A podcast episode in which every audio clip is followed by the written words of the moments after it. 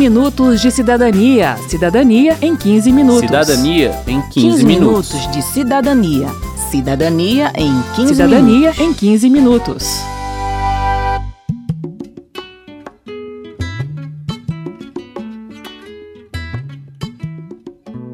Olá, ouvinte! Este é o segundo programa da série especial do 15 Minutos de Cidadania sobre adoção e apadrinhamento. No primeiro programa, apresentamos o passo a passo da adoção e falamos sobre uma importante barreira no processo, o descompasso entre o perfil desejado pelos pretendentes e o perfil das crianças disponíveis para a adoção. Nesta edição, vamos falar um pouco mais sobre as mudanças legais no processo de adoção que aconteceram em novembro de 2017 e também sobre os critérios da fila de adoção. Eu sou Mauro Tchequerini. E eu sou Verônica Lima. Sua mãe e eu, seu irmão e eu, e a mãe do seu irmão. Um importante elemento no processo de adoção é o tempo. A maioria dos pretendentes deseja adotar crianças pequenas de até 4 anos. Portanto, quanto mais tempo as crianças passam esperando, menos chances elas têm de ser adotadas.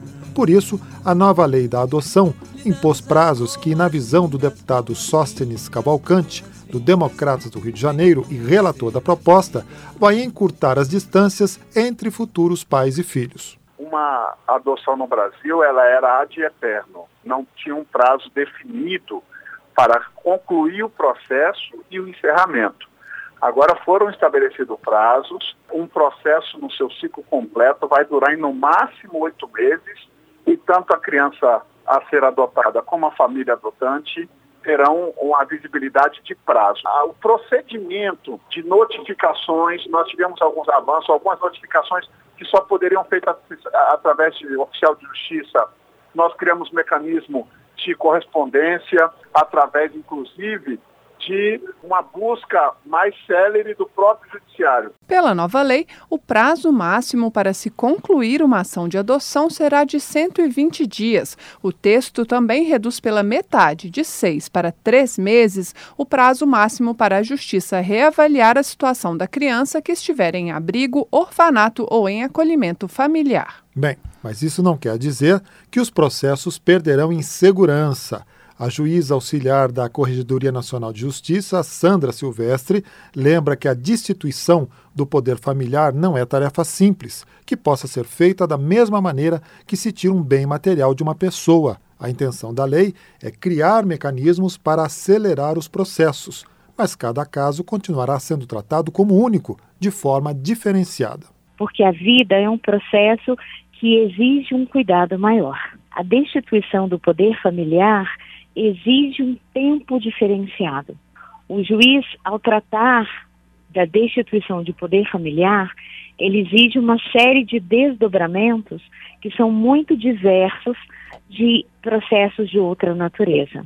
Então, esses processos muitas vezes são demorados porque exige ações que são muito diversas.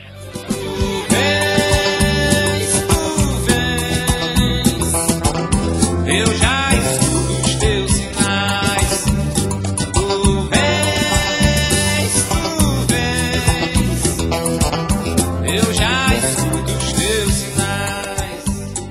Outra mudança na legislação que pode ajudar a encurtar o tempo de espera da criança por uma nova família é a garantia de sigilo sobre a entrega de um filho à justiça para que seja colocado em adoção. A Mônica Mendonça Ferreira, do Grupo de Apoio à Adoção de Braços Abertos do Rio de Janeiro, defende que se a mulher que não se acha em condições de cuidar de seu filho souber que pode entregá-lo à justiça legalmente sem ser presa por isso, os casos de abandono, que são muito frequentes no Brasil, poderão diminuir. Doar o seu filho não é crime. Abandonar é crime. Maltratar é crime. Mas doar o seu filho é um gesto de amor. Porque muitas das vezes você não pode criá-lo. Não da forma com, com a qual ele merece. Essa lei vem desmistificar a doação. Ela deixa bem claro que a mãe, ainda que gestante, ela pode procurar a vara e manifestar a sua vontade de doar o seu filho, de dar o seu filho à adoção. porque ela se vê numa condição de que ela não pode dar àquele ser que está vindo agora ao mundo, né, uma qualidade boa de vida uma qualidade digna, independe da, da, da, questão econômica. Para fazer isso, a mulher deve procurar a vara da infância e da juventude da sua localidade e manifestar o desejo de colocar seu filho em adoção. Ela vai receber acompanhamento psicossocial até que isso realmente aconteça e vai ter um prazo para desistir da entrega caso mude de ideia. O pai, se for conhecido, também precisa concordar com a entrega da criança, que deve ser feita à justiça e não a um terceiro interessado em adotá-la. Quero saber. Quero saber. Quem esteve na rodoviária de Brasília acompanhando a nossa equipe e respondendo às perguntas dos cidadãos foi o Walter Gomes, da Vara da Infância e da Juventude do Distrito Federal. Vamos ouvir o que rolou por lá. Márcia Helena. Tem que já ir direto para a fila de adoção ou, ou já pode adotar logo? Qualquer candidato que queira adotar uma criança tem que cumprir um dever de casa, que é entrar com um pedido de inscrição para adoção. A justiça tem que ter a garantia de que esse interessado, esse candidato, ele tem condições de adotar uma criança e de cuidar bem dela. Imagina a senhora, de repente, um pedófilo querendo adotar uma criança. Como é que a gente pode prevenir esse tipo de adoção? Através de uma avaliação rigorosa desse candidato. Ela só pode ir para a fila se ela apresentar credenciais de responsabilidade, de afeto e de proteção. Pessoas que acham crianças aí abandonadas, jogadas, bebê recém-nascido, elas têm o direito, em primeiro lugar, de adotá-los quando elas querem? Como é que funciona? Qualquer pessoa que encontra um recém-nascido abandonado não angaria para si auto, automaticamente qualquer direito de requerer, seja a guarda, seja a adoção. É dever do cidadão que se depara com recém-nascido abandonado acionar o sistema de saúde. É ligar para o corpo de bombeiros, é ligar para a polícia. Aí é um dever do cidadão prestar socorro. E agora, é um dever que não garante a ele o direito da adoção. Mesmo nesses casos, o interessado tem que se habilitar. E mesmo porque essa criança pode ter sido sequestrada, né? Exatamente. Por isso que a autoridade policial estará investigando e quando houver a conclusão do inquérito, o juiz da infância e juventude será comunicado. E aí ele estará decidindo a respeito da situação da criança. Via de regra, essa criança é cadastrada para adoção e apresentada a uma das famílias habilitadas. Ah, mas se, se a pessoa que achou é um policial, um advogado. O agente do Estado não tem privilégio. Como aconteceu aqui em Brasília, um caso público notório. Um agente do Bombeiro pediu é, a adoção de uma criança que ele ajudou a, a, salvar. E pediu que a justiça desse a ele o privilégio de ter preferência. A justiça indeferiu. Por quê? Porque o juiz entendeu que ele, como agente do Estado, não poderia jamais usar né, a, a sua condição para é, extrair um, é, dividendos secundários, no caso a adoção. Então, o pedido dele foi indeferido. Essa criança foi cadastrada para adoção e acolhida por uma família habilitada. Então, no caso, ele foi orientado a primeiramente se habilitar para adoção. Se ele já tivesse feito o cadastro, tivesse habilitado, aí sim, então. Ele poderia, mas ele não teria preferência. Ah, nós iríamos consultar o cadastro. Se de repente houvesse na frente dele uma outra família, tá? Porque existe uma ordem de habilitação. Ou seja, você não pode passar na frente. Imagina a senhora estando na, na fila do correio, na, na fila do banco e vem alguém e entra furtivamente na sua frente. A senhora vai gostar disso? José Santana, eu gostaria de adotar uma criança se dependesse só de mim. Mas no caso, uma criança para ser adotada vai depender da família, toda, toda a família. Como vai receber essa criança? Como vai considerar essa criança? Como vai amar essa criança? A adoção não pode ser é, vista como o desejo unipessoal. A pessoa que faz parte de uma constelação familiar deve entender que essa criança que ela deseja adotar, vai ser não apenas filho dela, mas será também sobrinho, primo, irmão. neto, irmão. Como será que os demais membros dessa constelação familiar estão avaliando esse desejo de adoção apresentado por ela? Então, o sistema de justiça vai avaliar não apenas a manifestação do candidato, mas também haverá uma avaliação com relação à sua família extensa. Os seus pais concordam com essa adoção? Se tiver filhos, os filhos concordam? Os tios? Nós não podemos de forma alguma homologar que uma criança cadastrada para adoção seja exposta a qualquer risco de rejeição, porque rejeição ela já carrega em relação à família de origem.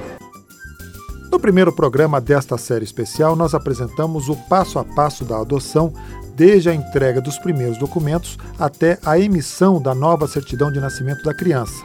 Agora vamos explicar os critérios para avançar na fila de pretendentes. Segundo a juíza Sandra Silvestre, o primeiro critério é local. Se existe um casal que é do local onde essa criança está colocada à disposição, esse casal terá preferência. Depois ele é regional e somente no final é o nacional. Então, independente da data de habilitação no cadastro, a preferência é do local para depois da região e somente no final será nacional. Se existem dois casais do mesmo local, aí entra o critério de antiguidade de inscrição. E a boa notícia para as pessoas que conseguirem realizar o sonho da adoção é que, pela nova lei, elas vão poder usufruir dos mesmos direitos trabalhistas dos pais biológicos, como licença maternidade, estabilidade provisória após a adoção e direito de amamentação. Segundo o deputado Sóstenes Cavalcante, a diferença de direitos entre uma família natural e uma família adotante era inexplicável e gerava muitas demandas judiciais. Afinal de contas, a adoção pode, na maioria dos casos, ela é inclusive mais traumática do que o nascimento natural de uma criança biológica em uma família. Ela depende de mais tempo, de mais cuidado, de mais atenção, de mais carinho, de mais afeto. E por isso nós garantimos, como um grande avanço, é, essas importantes mudanças de direitos, licença maternidade, paternidade e todos os direitos garantidos a uma família biologicamente natural. A gente termina o programa com uma dica da Mônica Mendonça, do Grupo de Apoio à Adoção de Braços Abertos. Filho é filho, não importa se biológico ou adotado. Mas as crianças adotadas devem saber que são adotadas até para que ele não cresça amanhã mistificando que, ah, eu não, ah, agora entendi que vocês não gostavam de mim porque eu sou adotado, digamos assim. Se ele sempre soube que era adotado, ele não vai criar uma mistificação psicológica. Independente da idade com que você pega o seu filho, ele precisa saber que ele é adotado que é a história da vida dele. É a história da construção daquele amor, daquele laço, daquela família. Pela lei, quando a criança adotada faz 18 anos, ela tem direito irrestrito ao processo para saber quem é sua mãe biológica, em que circunstâncias foi adotada, abandonada ou dada em adoção. Não sei se o mundo é bom, mas ele ficou melhor quando você chegou e perguntou: Tem lugar para mim? Termina aqui o segundo programa da série especial do 15 Minutos de Cidadania sobre adoção e apadrinhamento, que teve produção de Cristiane Baker e de Lucélia Cristina, trabalhos técnicos de Indalécio Vanderlei e José Paulino. Edição e apresentação de Mauro Tchequerini e de Verônica Lima. Se você tem alguma dúvida, mande para a gente pelo 0800 619 619 ou pelo e-mail rádio@câmara.leg.br. O 15 Minutos de Cidadania é produzido pela Rádio Câmara e transmitido pelas rádios parceiras em todo o Brasil. Você pode conferir todas as edições do programa no site da Rádio Câmara. Acesse rádio.câmara.leg.br. Uma boa semana e até o próximo programa. 15 minutos de cidadania. Cidadania em 15 minutos. Cidadania em 15, 15 minutos. minutos de cidadania. Cidadania em 15 Cidadania minutos. em 15 minutos.